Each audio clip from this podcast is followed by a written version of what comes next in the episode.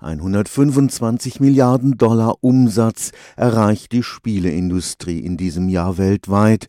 Gleichgültig ob auf Spielkonsolen, auf Smartphones oder PCs, Computerspiele sind allgegenwärtig. Es ist eine regelrechte Gaming-Kultur entstanden, die sich nicht nur zur Unterhaltung einsetzen lässt, auch Lehrinhalte beispielsweise lassen sich spielerisch vermitteln. Am 30. und 31. Oktober treffen treffen sich internationale Spieleexperten in der IT-Stadt Karlsruhe zu Luditech, der ersten studentischen Tagung rund um Videospiele. Zu den Initiatoren von Luditech gehört Carsten Thomas.